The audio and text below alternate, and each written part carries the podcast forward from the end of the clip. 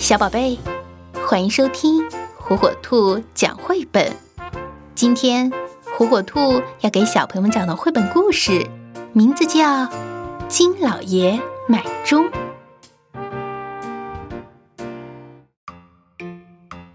一天，金老爷在他的阁楼里找到了一只钟，钟站在那里，看上去真不错呀。他盘算着，怎么才能知道它准不准呢？于是他就出去买了另外一只钟，并且把钟放在了卧室里。现在三点整了，金老爷要去看看阁楼里的那只钟对不对。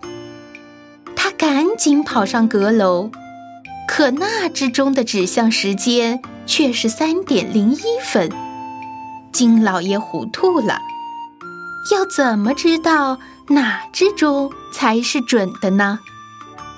于是金老爷又出去买了另一只钟，并且把它放在了厨房里。现在三点五十分了，金老爷得查查其他两只钟。他飞快地跑上阁楼，可阁楼里的钟却指向三点五十二分。他跑下楼来，到了卧室，卧室的钟是三点五十三分。金老爷还是不知道哪只钟才是准确的，他只好出去再买了一只钟。并且把它放在了门厅里。现在是四点二十分。接着，他飞快地上了阁楼，那儿的钟指向四点二十三分。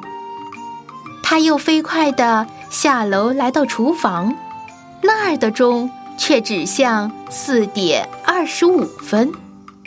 他又飞快地上楼，来到卧室。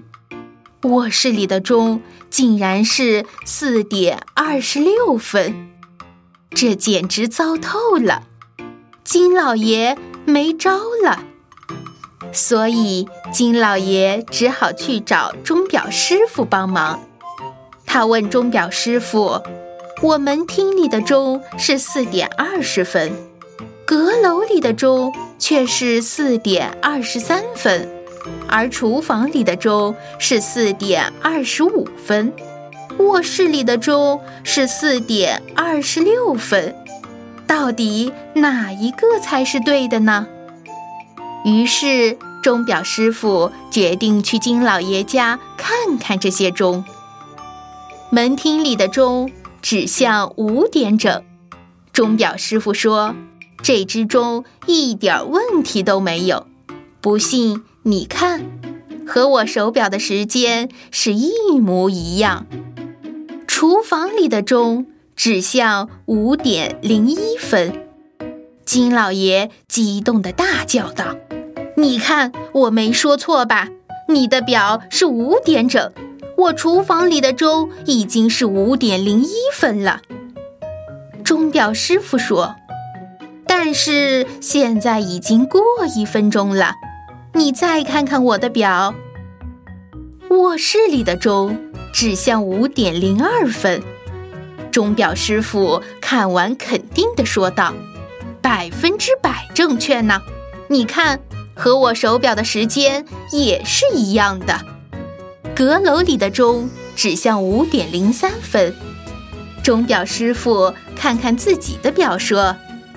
你看，这只钟也没问题。金老爷说：“这只表真是太妙了。”于是他立刻出门买了一只表。